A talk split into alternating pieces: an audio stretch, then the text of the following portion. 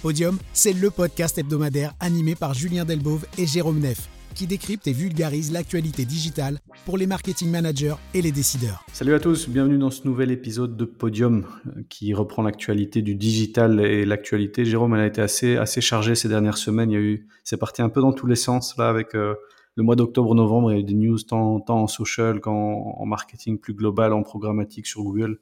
Il y en a eu, euh, ça déborde de partout, donc on a de quoi faire aujourd'hui. Et on va commencer par bah, la plus grosse news, justement, c'est Meta qui lance son abonnement payant. Et bah, on va traiter de ce sujet-là pour commencer, pour voir un petit peu, bah, que tu nous expliques un peu ce move assez particulier de Meta. Qu'est-ce que tu en penses et qu'est-ce que les gens peuvent en attendre du coup? Oui, euh, donc effectivement, on est sur un festival de news pour le moment. Il y a quand même pas mal de, mouvements un petit peu dans tous les sens. Euh, et notamment le gros chapitre hein, que tu viens d'évoquer sur tout ce qui est abonnement, euh, qui est lancé par les plateformes. Alors, si vous vous souvenez un petit peu de, l'historique des choses, euh, Facebook, à l'époque, le claim, c'était vraiment Facebook est gratuit, elle le restera toujours. Euh, je pense qu'ils l'ont enlevé entre temps. Euh, je pense que cette phrase-là, si vous allez sur Facebook et vous n'êtes pas encore logué, a disparu. et donc, on a un mouvement de fond. Donc, il y, a Meta dont on parle maintenant, mais il y a quand même pas mal d'autres plateformes qui étaient déjà venues sur le devant du marché avec des propositions d'abonnement payant. Euh, la plus connue ou la, dernière dont on avait entendu parler, c'était celle sur X, euh, donc anciennement Twitter, depuis euh, renommé depuis que ça a été racheté par Elon Musk. et donc, ce fameux Elon propose un abonnement premium qui est autour du, aux alentours d'une dizaine de dollars par mois, qui vous permet, un moyen en finance, d'avoir une meilleure visibilité sur la plateforme, d'avoir d'autres fonctionnalités, mais surtout en tout cas celle-là, euh, ce qui a permis, en tout cas à certains comptes, euh, ben déjà qui n'étaient plus sur la plateforme et qui ont été euh, réintroduits grâce ou à cause d'Elon Musk, de pouvoir gagner en visibilité. et donc, si vous vous baladez encore maintenant assez régulièrement sur, sur X, ce que je continue quand même à faire, parce que c'est quand même une plateforme sur laquelle je trouve pas mal d'informations, même si c'est de moins en moins. vous avez quand même pas mal de comptes qui sont certifiés maintenant, et donc l'abonnement permet d'avoir la certification. ces comptes certifiés, qui vous parle de plein de sujets. Alors, on va pas revenir sur les événements qui se passent au Proche-Orient pour le moment. Euh, en tout cas, il y a eu suffisamment d'échanges tendus entre Elon Musk et la Commission sur les, contenus qui ont émergé à ce, moment-ci. Euh, on en parlait juste avant, Julien, sur euh, les difficultés que rencontre maintenant Elon Musk avec certains annonceurs. Donc, IBM a annoncé qu'il se retirait pour le moment de, de X. L'Union européenne met aussi en pause toutes les campagnes. Il y a trop de choses qui sont dans l'inconnu, mais en tout cas, voilà, X était venu sur le devant de la scène avec cette volonté d'avoir des abonnements premium. Euh, on avait à l'époque déjà Snap qui avait ça avec un abonnement euh, qui tourne aux alentours de 3 ou 4 dollars par mois. Euh, TikTok a annoncé aussi, et ça va, on va en arriver sur Meta juste après, mais a annoncé faire un test dans différents pays hors l'Europe et hors les États-Unis, des pays anglophones, d'un TikTok sans publicité à 4,99 euros par mois. Euh, et donc, la plus grosse news qui nous intéresse, c'est concernant Meta. Euh, et donc, Meta a introduit deux types d'abonnements payants. Alors, le premier, celui dont on parle le moins euh, ici pour en Europe, c'est le Meta Certified.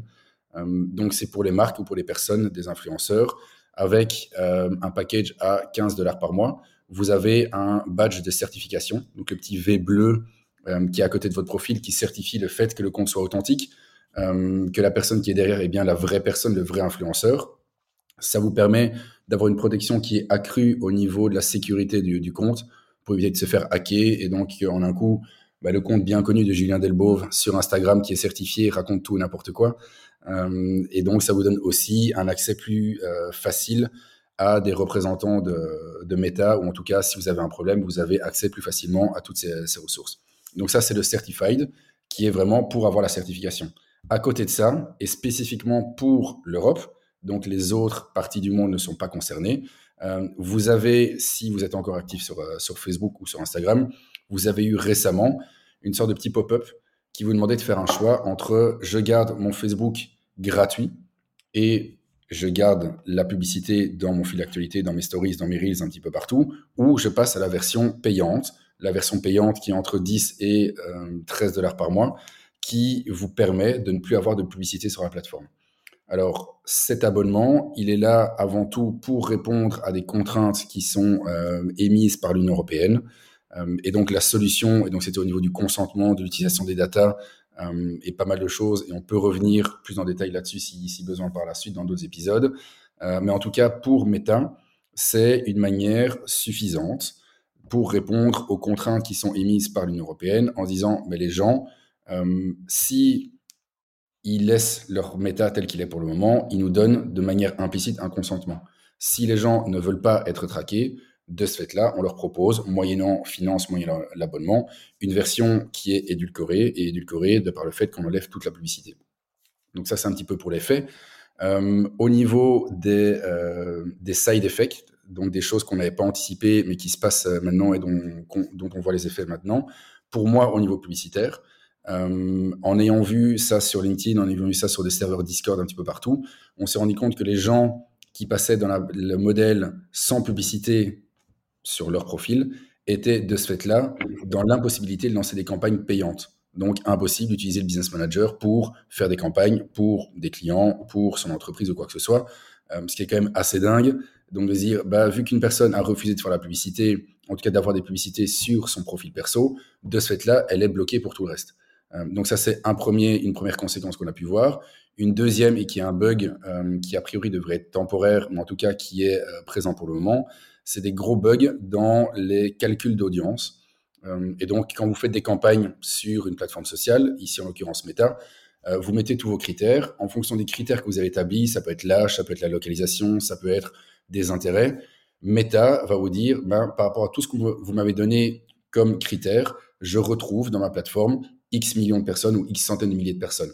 Euh, sauf qu'ici, pour le moment, on se rend compte dans tous les pays européens que tous les chiffres sont sous-évalué, sous-estimé, ce qui donne des gros soucis potentiels en se disant est-ce que c'est un souci d'affichage? Est-ce que c'est un souci de euh, pouvoir toucher des comptes? Euh, Et ce n'est pas, et ici pour peut-être déjà anticiper une de tes questions, ce n'est pas le fait qu'on ait déjà enlevé toutes les personnes qui auraient pris l'abonnement. Et donc c'est pour ça, c'est pour moi en tout cas la plus grosse question qu'on peut avoir maintenant dont on va discuter, de se dire les abonnements existent, donc c'est louable en soi pour, pour certaines choses. Euh, dans ce cas-ci, pour Meta, c'est vraiment une solution technique. Euh, et je doute que cette solution, de par son prix, soit une volonté réelle de la part de Meta de, de, se baser là-dessus pour avoir des revenus complémentaires ou avoir euh, autre chose comme source de revenus que la publicité.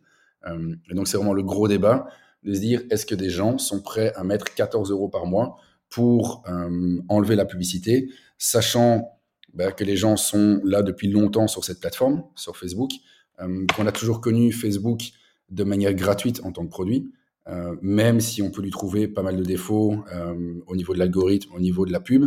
je serais vraiment curieux de voir le nombre de, gens qui vont franchir le pas et qui vont mettre 14 euros par mois pour enlever cette publicité. Donc je ne sais pas ce que toi t'en penses, Julien, mais ici, à part me dire c'est une réponse qui est technique pour dire à l'Union européenne, voilà, vous aviez demandé quelque chose, on l'a fait, on a mis un pricing dessus. Euh, je doute du succès de, de cette formule. Euh, et donc à voir. Dis-moi un petit peu ce que toi t'en penses euh, par rapport à toutes ces choses-là. Bah, comme je t'avais déjà expliqué, moi je vois ça plutôt comme un, un coût marketing, ce que tu viens d'exprimer, c'est dire voilà, on commence à avoir des solides soucis avec la Commission européenne et toutes les commissions euh, mises à part ça. Qu'est-ce qu'on pourrait faire pour faire un coup marketing, pour faire un peu, un peu noyer le poisson? Bah, On va faire semblant qu'on donne le choix à l'utilisateur. C'est-à-dire, voilà, tu, tu, as le choix de ne pas payer, mais tu continues à être soumis à de la publicité que tu n'as pas demandé, entre guillemets, ou alors tu payes et tu n'es plus soumis. C'est un peu le point de départ. Et sachant bien que quand tu utilises, tu vas utiliser un réseau social de manière journalière, tu vas y passer des heures euh, pendant des années, puisque ça fait quand même euh, très très longtemps que Facebook et, Instagram sont là. Et subitement, tu as utilisé, donc tu as utilisé tout ça gratuitement pendant des années. Subitement, on va dire, bah tiens, voilà, maintenant c'est 14 euros pour juste ne plus avoir de pub, qui sont pas tout le temps dérangeantes. Bah, tu peux être certain que la grosse majorité des gens ne vont pas payer. Tu en as certains qui vont le faire, bien entendu, mais ça va pas être un revenu supplémentaire pour Meta ou alors extrêmement faible. Et la majorité des gens vont continuer à utiliser Facebook et Instagram de la même manière en se disant bah, je ne veux pas payer 14 euros maintenant par mois pour un service que j'ai toujours eu gratuit. Tu sais, c'est toujours difficile d'offrir un service gratuit et puis tout subitement de le faire passer en payant. Ou alors tu forces les gens en disant voilà, maintenant Meta ça devient payant et c'est 14 euros par mois et si tu payes pas, bah, tu n'as plus accès à la plateforme pour forcer les gens à le prendre. Mais si tu leur dis, tu pas obligé, tu peux continuer à l'avoir gratuit, ça changera rien par rapport à avant. Bah, les gens vont dire bah, bien évidemment, je vais, je, vais, je vais le garder de cette manière-là. Donc c'est surtout, je pense, un coût marketing et, un coût de communication. Voilà, plutôt un coût de communication que marketing. Mais voilà, je suis curieux d'avoir les chiffres. Peut-être je me trompe totalement et peut-être la moitié des utilisateurs dans le monde vont, vont prendre ce plan payant. Mais euh, on aura, j'espère, les chiffres, Jérôme, dans quelques, quelques semaines. Je ne sais pas si Meta compte les divulguer, mais clairement, pour le moment, c'est plus un coup de com' qu'autre chose. Et je ne sais pas si dans ton entourage, tu as beaucoup de gens qui, qui ont pris l'abonnement. Tout le monde en a parlé. Moi, je connais très très peu de gens autour de moi qui l'ont pris, ou alors plus les gens du secteur comme toi et moi pour tester la fonctionnalité et puis se rendre compte que, bah, comme tu disais, merde, en fait, on peut plus euh, faire de publicité, ça nous a bloqué aussi la console publicitaire. Mais à part ça, je, je connais très peu de monde qui l'ont pris vraiment pour se dire, ouais, j'en ai assez des pubs, c'est invivable, je prends l'abonnement pour plus les avoir. Je sais pas, toi, dans ton entourage, comment ça se, ça se porte? Euh, J'en suis à zéro, donc pour être totalement transparent, je pense que euh, la réflexion, alors après, c'est dépendant de l'âge, dépendant, voilà, c'est ça dépend de différents facteurs. la réflexion qui était plus euh, en tout cas dans la tête des, gens que je connais, c'était plus de dire, OK, est-ce que je garde mon compte Facebook? Donc ça, c'est plus ce niveau-là, de, de se dire, ce qui moi me dérange dans Facebook, c'est la publicité. Non, c'est plutôt la plateforme en tant que telle euh, qui dérange les gens, pour laquelle euh, ils n'y trouvent plus forcément une valeur ajoutée. mais donc, ça, c'est voilà, c'est plus, plus personnel. Au niveau des chiffres, ce qui est intéressant, alors est-ce qu'ils vont le communiquer? J'en sais absolument rien. Par contre, ce qui est hyper intéressant, c'est que maintenant, avec le DSA, donc le Digital Service Act, euh, toutes les plateformes en Europe doivent remettre des rapports de transparence. Donc, je ne sais pas si tu les as vus passer, euh, mais donc tu as énormément de, de chiffres qui, euh, qui, sont communiqués. Euh, Xavier Degros ben, a fait aussi toute une recension des, choses qui étaient intéressantes. Euh, et donc, dans ces plateformes, dans ces rapports, les plateformes doivent justement communiquer, par exemple, le nombre de modérateurs qu'ils mettent à disposition. En disant, ben voilà, pour Meta, on a X modérateurs pour la langue française, X modérateurs pour de l'anglais, X modérateurs pour du, néerlandais. Euh, et donc, tu as énormément de, chiffres qui sont communiqués dont on n'avait pas idée auparavant. Euh, et donc, peut-être que dans la transparence, on aura accès à ce genre de données. Euh, ce qui, moi, en tout cas, me, me, fait un petit peu réfléchir par rapport à ça, disais le coût, le coût marketing, c'est effectivement la, le montant et la valeur que ça représente. Si on met 14 euros par mois, euh, c'est quasi le prix de ton abonnement à Netflix, c'est quasi ton abonnement à Spotify. Sauf que dans ces deux cas-là, tu as accès à une plateforme, tu as accès à du contenu. Dans le cas de Facebook, tu as toujours ta plateforme, sauf qu'elle est gorgée de publicité.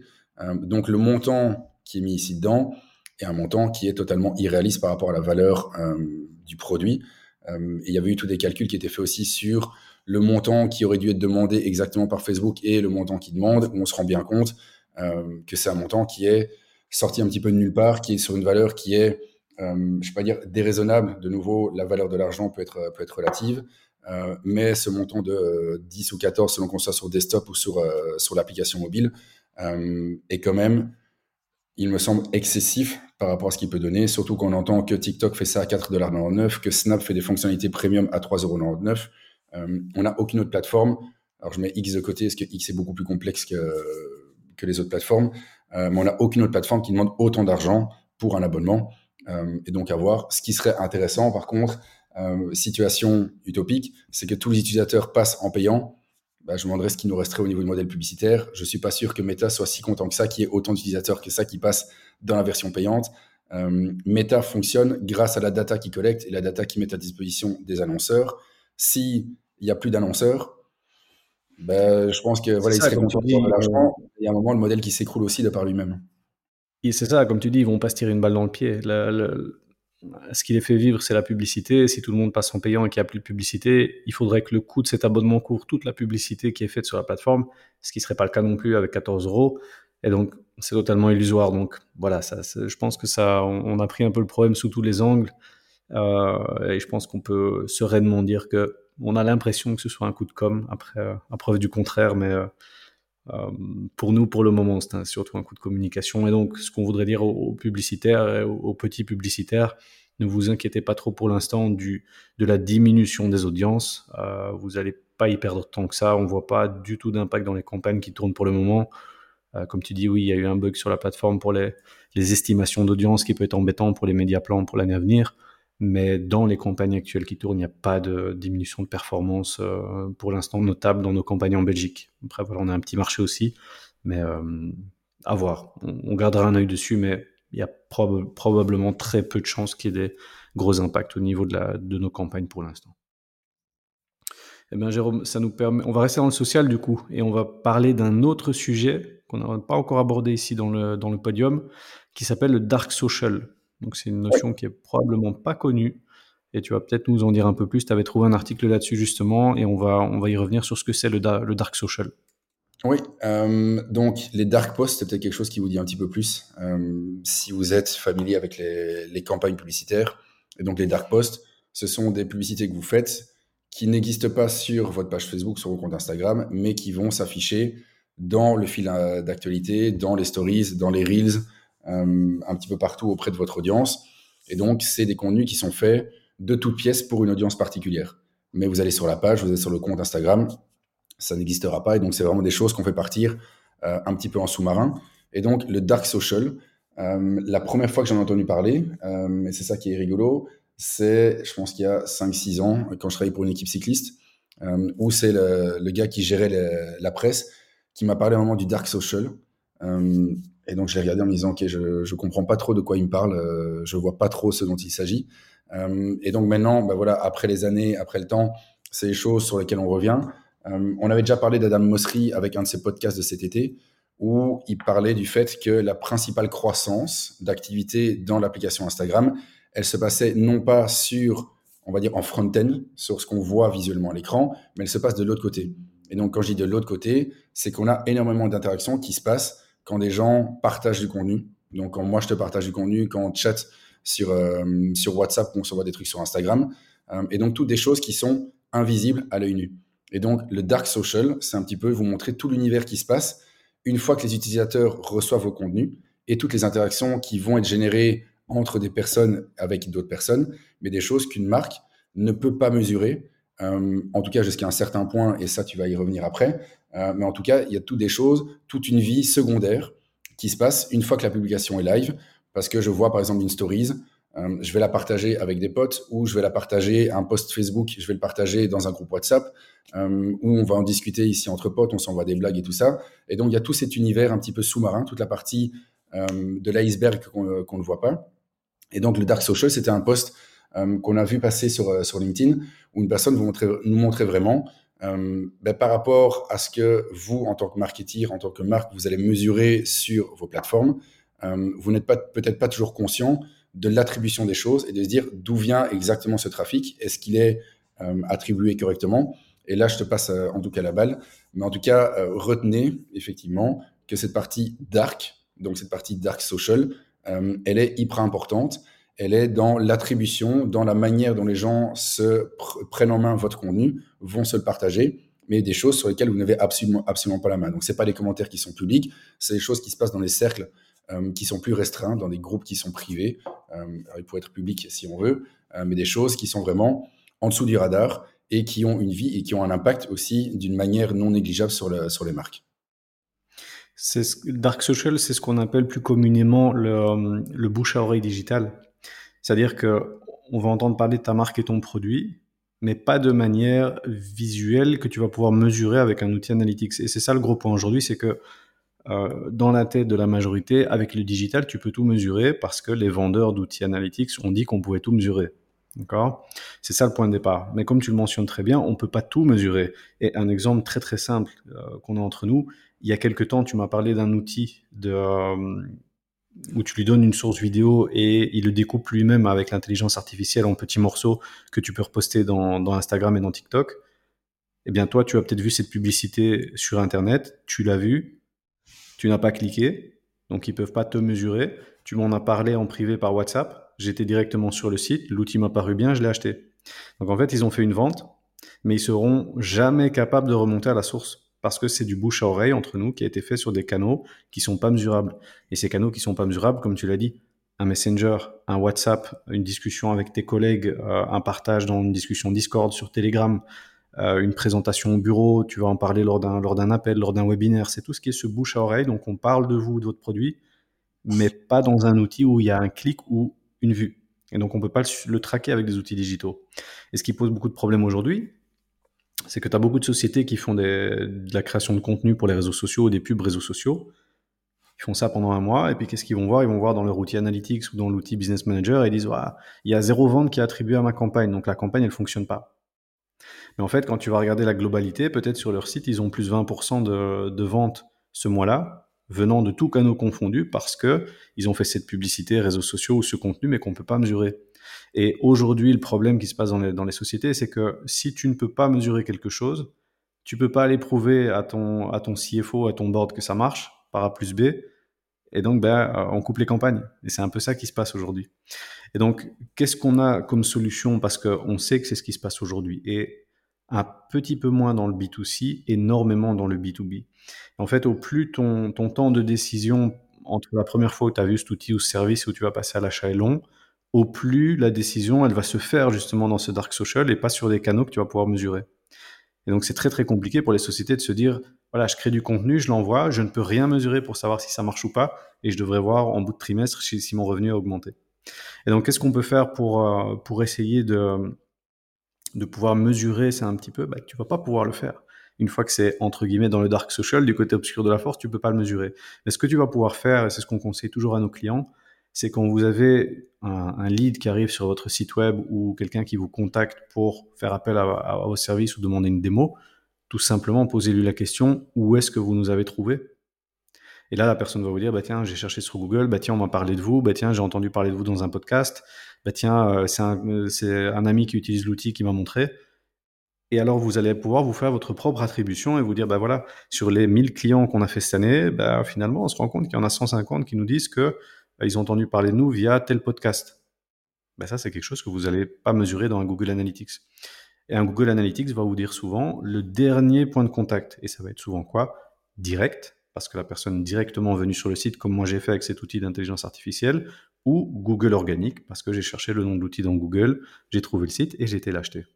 Donc vous allez avoir un Google Analytics ou même votre CRM, un hein, HubSpot ou un Salesforce qui va vous dire ah ben tiens 95% de, des ventes elles viennent de l'organique ou du direct, alors que peut-être euh, bah, tu as 20% de tes ventes qui viennent de gens qui t'ont entendu dans un podcast, 15% qui t'ont vu à un événement, 30% euh, du bouche à oreille de, euh, de leurs collègues.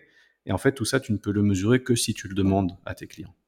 Et ça, je sais que c'est pas toujours facile, puisqu'avec le digital, on veut automatiser, on veut sortir un rapport du CRM ou un rapport d'analytics qui va, qui va nous donner toute la vérité, et faire l'effort de demander à chaque client où il a entendu parler de nous et un petit peu creuser la question, bah, ça prend du temps.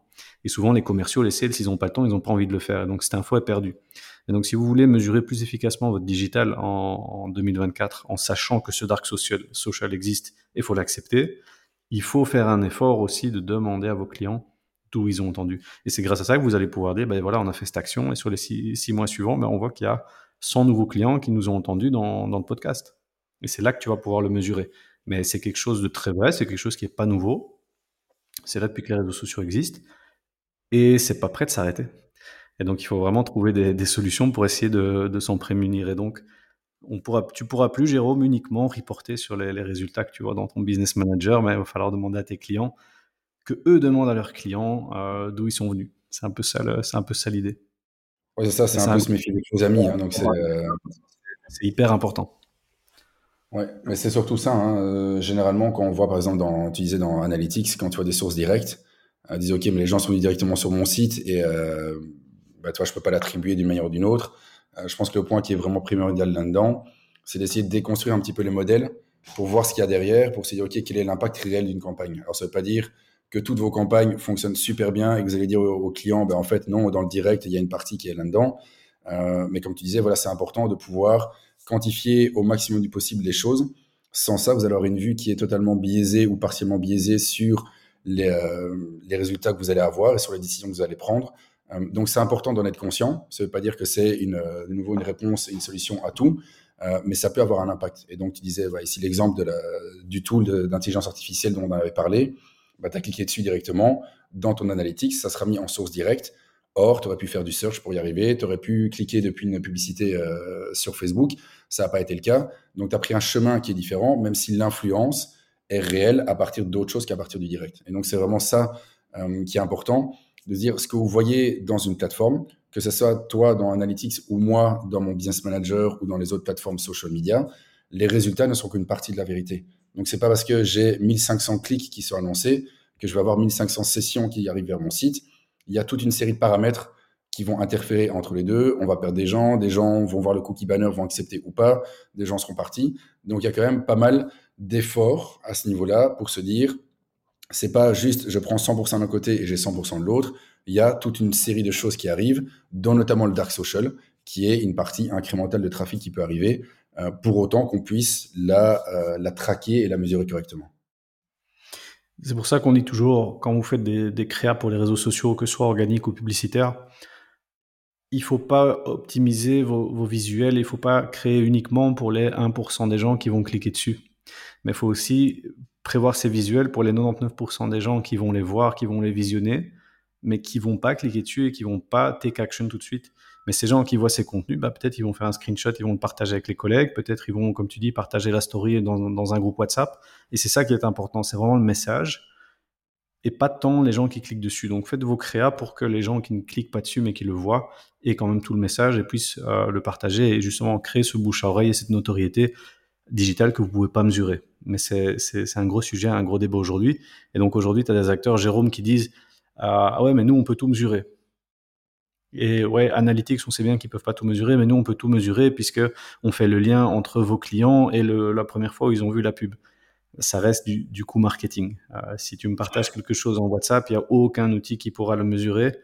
La seule manière de le mesurer, c'est si moi je dis à la société, bah oui, je vous ai trouvé en fait parce qu'un collègue me l'a partagé en WhatsApp. C'est le, seul moyen. C'est ce qu'on appelle self-reported attribution.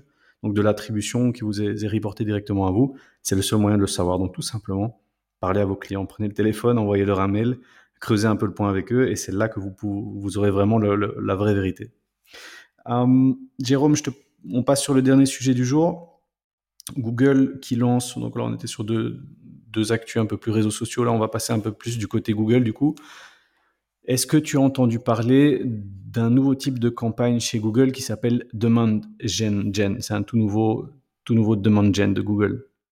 Tu me poses une question, tu, tu connais très très bien la réponse. Donc... J'aurais pu en parler, mais euh, ça me dit absolument rien. Quoi. Autant des PMAX, ça me dit. Trop communiquer dessus. Ouais, exactement. Il disait le Performance Max, ça fait beaucoup de bruit. Et là, Demand Gen vient de sortir il y a, il y a quelques semaines, c'est pas encore très très connu. Euh, demand Gen, c'est quoi? Ben, C'est Demand Generation, créer de la demande. Donc vous savez, enfin tu le sais toi-même, hein, souvent on, associe un peu les canaux Google à de la conversion, à de la performance. Hein, quand, on dit Google, ben, qu'est-ce qui devient en tête? Probablement, ben, c'est Google Search c'est le, le, les moteurs de recherche. En fait, Google est surtout connu pour le search, mais l'écosystème Google est, super large. Et quand je dis super large, il y a, il y a plus d'une dizaine de canaux. Parce qu'en fait, sur l'écosystème Google, il y a le search qui est le plus connu, les moteurs de recherche, mais il y a aussi tout le reste. Il y a Gmail, on peut faire de la pub sur Gmail. Il y a YouTube, il y a les TV connectés, il y a les YouTube Shorts maintenant. Tu as tout le réseau display, tu as toutes les applications mobiles, tu as le Google Shopping, quand tu veux faire du shopping, tu as le, le, Google Discover. Quand tu cherches une image sur Google et que tu vas dans la tab image, tu peux voir des produits sponsorisés. Quand tu vas sur Google Maps, tu peux avoir des entreprises sponsorisées. Et en fait, tu as de la pub partout sur l'écosystème Google. Et jusqu'à présent, dans la plateforme Google, quand tu voulais faire de la pub, c'était très, très, très cadré. Donc, tu allais dans la plateforme Google Ads, tu faisais une campagne search, ou une campagne shopping, ou une campagne YouTube. Et c'était chaque fois des lignes différentes, c'était chaque fois des setups différents. Et en fait, Google se rend compte que bah, tout son inventaire, du coup, qui est énorme, n'est pas vendu et que, en fait, l'utilisateur ne va pas seulement convertir sur une campagne search ou une campagne YouTube, mais sur une multitude de, de, de touchpoints, en fait. Et ce que Google essaye de faire avec ces nouveaux types de campagnes, tu mentionnais Performance Max, et ici Demand Gen est aussi dans la même veine, c'est d'essayer de s'afficher sur un maximum de, ces, cet inventaire. Donc, de ne pas s'afficher que dans le search, que dans le YouTube, que dans le display, mais de s'afficher justement un peu partout en laissant l'algorithme Google optimiser pour trouver les, les, personnes les plus intéressantes pour vous. Tu mentionnais Performance Max. Le but de Performance Max, c'est d'aller chercher la performance. Donc, c'est d'aller mettre le plus de budget possible sur les canaux qui vont ramener le plus de leads ou le plus de ventes. Ça, c'était le but de Performance Max. Donc, on est plutôt en bas de funnel, aller chercher de la vente et de la conversion le moins cher possible. Ils se sont rendus compte que on pouvait aussi faire de la notoriété sur tous ces, sur tous ces canaux Google. Et ils se sont dit, bah, grosso modo, on va faire un performance max, mais pas pour faire de la performance, mais pour aller chercher du monde, pour faire de reach, pour faire de la fréquence, pour aller diffuser, pour créer de la demande, justement. Et c'est pour ça qu'ils ont lancé ce, ce demande gen. Demande gen, c'est le grand frère d'un autre type de campagne qui s'appelait Discovery, qui avait été aussi lancé il y a un an ou deux. Ce Discovery a été arrêté, ça a évolué en demande gen. Et en fait, avec ce demande gen, tu vas t'afficher où? Tu vas pouvoir t'afficher sur YouTube, donc par-dessus les vidéos, comme un, pub YouTube classique. Tu vas pouvoir t'afficher sur les petites miniatures sur le côté. Tu sais, quand tu es sur desktop et que tu, regardes une vidéo YouTube, sur le côté, tu as des suggestions d'ads. Quand tu vas faire une recherche dans YouTube, tu vas avoir des suggestions aussi en premier. Tout, cet écosystème YouTube. Euh, demande Gen va te permettre aussi de t'afficher dans les shorts. YouTube Shorts. Commence à monétiser le, l'emplacement, on en parlait, euh, TikTok l'a fait, Reels l'a fait, Shorts ça n'avait pas encore fait, ben voilà, c'est arrivé. Maintenant, tu peux t'afficher dans les Shorts via ces campagnes. Tu vas pouvoir t'afficher sur euh, Google Discover. Ça, c'est un petit peu moins connu. Google Discover, c'est une table comme tu as Search, Image, Discover, où tu vas pouvoir découvrir des produits. Tu vas pouvoir t'afficher sur Gmail. Et en fait, l'avantage de ces campagnes-là, c'est au niveau du setup, ça va être beaucoup plus simple. C'est-à-dire que tu vas pas devoir créer 10 campagnes différentes pour les 10 canaux. Tu vas créer une campagne, campagne un peu hybride, dans lequel tu vas donner du texte, tu vas donner des images, des vidéos et tes logos. Tu vas en donner plusieurs et Google va les mixer pour pouvoir les afficher sur tout cet écosystème. Ce qui facilite aussi grandement la vie aux, agences créa parce que quand on sait historiquement du, display, ben voilà, il faut le format 970 par 250, il faut le format 300 par 250, times les langues, times les variations, et donc tu te retrouves avec des centaines de créas. C'est assez compliqué à gérer. Ici, c'est très simple. Tu files simplement des créas sans texte, tu files le texte à part et Google va les mixer automatiquement, s'afficher sur tout l'inventaire pour respecter l'objectif que tu lui as demandé, soit de faire de l'awareness, donc aller chercher des, aller s'afficher à beaucoup de gens, ou alors aller un peu plus dans la considération, ramener des clics, ou même dans la conversion, comme tu disais avec Performance Max, aller essayer d'aller chercher les leads. Donc, dans la théorie, c'est assez chouette, du coup, parce que bah, ça facilite la mise en place, ça permet d'aller sur tout l'inventaire et de laisser faire la machine. Hein. On sait le, le, pouvoir des machines maintenant. Tu l'as aussi sur Meta quand tu fais une campagne de conversion et que tu mets même pas d'audience. Bah bien souvent, ça, surpasse les, autres campagnes dans lesquelles tu mets des audiences très granulaires. Et donc, c'est un peu ce qui se passe sur Google. Ce qu'on peut leur reprocher ici, c'est le gros problème qu'on avait avec Performance Max. Je sais pas encore pour Demand Gen, il faut qu'on le teste. C'est que tu as beaucoup moins de données de reporting. Donc, grosso modo, c'est une grosse black box. Et donc, tu sais pour un performance max, bah, tu, ne savais pas exactement sur quel mot-clé tu t'affichais, tu savais pas exactement où tu t'affichais, avec quel créa. Tu avais juste une table qui s'appelait Insights, où il te donnait quelques infos, voilà, quelques tendances de choses sur lesquelles vous êtes affiché. Donc, ça, grosso modo, c'était très difficile d'optimiser ces campagnes.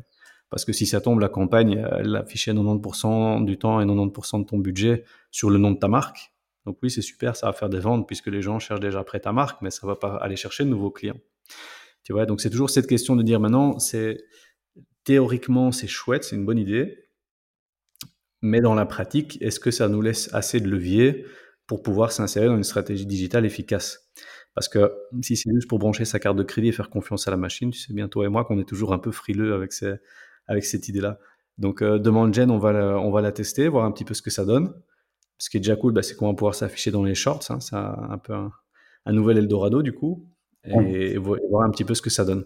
Mais, euh, mais je pense que c'est un peu le cas. On avait déjà eu la discussion avec, euh, avec Instagram et le, le, fait de pouvoir s'afficher quand les gens recherchent quelque chose sur Instagram. Je pense que les plateformes maintenant essayent de monétiser un maximum tout ce qu'elles ont, hein, monétiser du Messenger, du WhatsApp, du search, du déplacement, des stories, des reels, tout ce que tu veux. Et à un moment donné, ils se retrouvent avec tellement de possibilités de, de, de publicité qu'ils doivent mettre un outil automatisé parce que sinon, ben, ils se rendent compte que les gens les utilisent pas. Et donc, euh, je suis euh, assez curieux de voir ce que ce demande gen va, va faire, mais c'est c'est pas des mauvaises initiatives dans la théorie. Encore une fois, maintenant, il faudra voir en, en pratique et encore une fois comment est-ce qu'on va mesurer le, la performance de tout ça. Bah, c'est vrai qu'il y a pas mal de, choses comme ça. Hein. Toi, euh, Meta aussi maintenant qui a mis un format flexible. Je sais pas si tu as déjà vu ou utilisé dans les campagnes de trafic. Euh, tu lui drops tout, tu lui drops tes images et tout ça, puis il se débrouille après, pour te faire des stories, des carousels un petit peu dans tous les sens. Euh, et je pense que ça vaudrait la peine, toi, peut-être dans un, dans un futur, de faire sur des, initiatives qui sont un petit peu euh, moins communes, toi, sur ce qui se passe dans les, dans les placements. Euh, tu as parlé du search. Euh, bah, tu vois, TikTok te permet de faire des campagnes dans du search pour avoir des, résultats qui soient mis à ce niveau-là. Tu peux faire aussi du digital autofo maintenant avec du TikTok. Euh, et ça, je pense ça vaudra la peine de, se poser dessus euh, pour se dire, bah, voilà, tu peux avoir de l'affichage en rue à partir de ta campagne TikTok. Euh, tu as un deal maintenant qui a été fait entre euh, Meta et Amazon. Ou si tu connectes les deux, bah, tu peux faire tes achats shopping Amazon à partir de Meta. donc il y a pas mal de choses qui bougent là-dedans et je pense que ça rejoint un petit peu ta discussion de se dire, ou en tout cas, on a toujours l'impression de ce que tu me dis ici sur, la campagne et de ce que je vois dans les, plateformes sociales, on a l'impression qu'elle cherche toujours toi, le coup d'après en disant, OK, on a maintenant un inventaire qui est stable, euh, il y a encore des possibilités. Ben, qu'est-ce qu'on va faire qu'est-ce qu'on va utiliser comme possibilité? Qu'il y a un comportement qui va nous être intéressant. Ben, les gens font des recherches. On pourrait monétiser du search, du SEA dans nos plateformes. TikTok permet de le faire. Euh, les gens, ben, on voudrait les toucher un petit peu en dehors de notre écosystème. On le faisait, déjà avec de l'audience network. On va le faire à plus grande échelle sur de l'affichage. Euh, ou la partie e-commerce, qui est quand même aussi un gros gros cœur d'activité de, de revenus, euh, on se rend compte que les gens, bah, ils sont de moins en moins enclins à cliquer sur une publicité pour aller sur la plateforme pour acheter. Qu'est-ce qu'on va faire? Essayer de rationaliser les choses. Donc, il y a quand même pas mal d'innovations qui sont là-dedans. Et c'est un peu toujours la, course à la carotte de dire, OK, qui est la, quelle est la plateforme qui va trouver la nouvelle, euh, la nouvelle recette miracle? Est-ce que ça passe par des formats et puis des formats qui vont être monétisés un petit peu comme les shorts? Est-ce que ça va être avec une ligne de, possibilités qui existe, qui est dingue, parce qu'il y a une audience qui est dingue et parce que le format est dingue? Euh, donc il y a un petit peu tout ce côté-là. Euh, et il y a pas mal de produits dont on vous parle même pas, en fait, qui sont morts-nés, donc qui ont existé et puis qui sont descopés parce que voilà, on se rend compte que c'était moins intéressant. Euh, ce qui rend le métier toujours compliqué et de se dire, ok, mais par rapport à l'innovation telle qu'elle est décrite par la plateforme, de quelle manière on va l'appliquer, de quelle manière toi tu vas le tester sur, tes campagnes Google, en disant, ben voilà, pour tel client, ça va être intéressant, on va lui proposer, on va le mettre en place. Et est-ce que ça nous rapporte quelque chose en plus, en moins? Est-ce qu'on est satisfait au niveau des résultats? Euh, Donc c'est toujours ce qui fait un petit peu le charme euh, et la frustration de, ces campagnes, c'est qu'il y a 20 milliards de possibilités après de se dire, OK, entre le fait de nouveautés, entre les faits d'annonce, est-ce que ça reste pertinent ou pas? Est-ce qu'il y a d'autres choses qui sont plus stables, plus instaurées, qui sont plus intéressantes? euh, Donc à voir, mais si tu as des insights là-dessus, honnêtement, ça m'intéresse. comme les, les campagnes Paymax m'intéressaient à l'époque pour voir un petit peu ce que ça racontait aussi. Parce qu'on voit ici une tendance, hein, Jérôme, que ce soit sur Meta ou que ce soit sur Google ou les autres plateformes, c'est que si tu te souviens, il y, a, il, y a, quelques mois, sur Meta, tu avais, je sais plus combien, 15 euh, objectifs de campagne différents que tu pouvais sélectionner. Du like, de l'engagement, des, conversions. Qu'est-ce qu'ils ont fait? Ils ont rationalisé ça, je pense maintenant, peut-être 5 ou 6 types de, de campagnes différentes. 6, hein, voilà, qui vont de la notoriété à la, conversion, grosso modo. Et sur Google, c'est un peu ce que tu as aussi. Euh, comme je te disais avant, bah, tu pouvais faire, oui, 15 euh, types de campagnes différentes.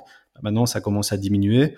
Et j'ai l'impression que toutes ces plateformes vont d'un côté où tu vas pouvoir faire des campagnes plutôt de notoriété branding, hein, de, l'awareness sur Meta ou du demand gen sur, euh, sur un Google. Et de l'autre côté, tu vas avoir des campagnes de performance où tu vas avoir plus du sales ou de la conversion sur Meta et plus du perf max sur un Google. Et j'ai l'impression qu'ils sont en train de, d'un côté, de, de développer le nombre de canaux sur lesquels il est possible de t'afficher, ou de plateformes, ou de, comme tu disais, euh, vidéo partenaire pour Google et Audience Network pour, pour Meta. Donc l'inventaire grandit de plus en plus, mais le type de campagne d'un point de vue technique est en train de diminuer pour aller bah, d'un côté soit vers de la perf, soit vers de la notoriété, et de se simplifier au niveau des plateformes. Donc ce sera, faudra, faudra voir dans le futur comment ça se, ça s'articule, mais c'est un peu une tendance qu'on sent euh, super automatisation, un, peu black box, un peu on limite les, settings que tu peux mettre, mais de l'autre côté tu as l'inventaire qui grandit. Donc euh, c'est ça qu'il faudra voir un petit peu dans le futur comment on va pouvoir euh, pouvoir gérer ça et surtout ben voilà ce que ça apporte en termes de business à nos clients, c'est surtout ça. Est-ce que c'est dans leur intérêt au final tous ces tous ces changements? Yes, on aura encore bien de quoi en discuter dans les, dans les mois à venir. Eh ben, écoute, Jérôme, je pense qu'on est arrivé au bout donc, de, ce, de ce podium bien chargé. Abonnement Meta, Dark Social, Google Demand Gen. Il y a plein, plein, plein de news pour le moment. Donc, on a, on a beaucoup de quoi parler. Tu as encore évoqué justement les liens entre TikTok et le Out of Home, entre Amazon et Meta. Donc, je pense qu'il y a vraiment des sujets super sympas qui arrivent. Et donc, restez bien connectés. On est là une fois par mois pour vous donner les, pour vous vulgariser les news de l'actualité digitale qui est, euh, très chargé en ce moment. Merci Jérôme, on s'entend bientôt. Ciao. ciao.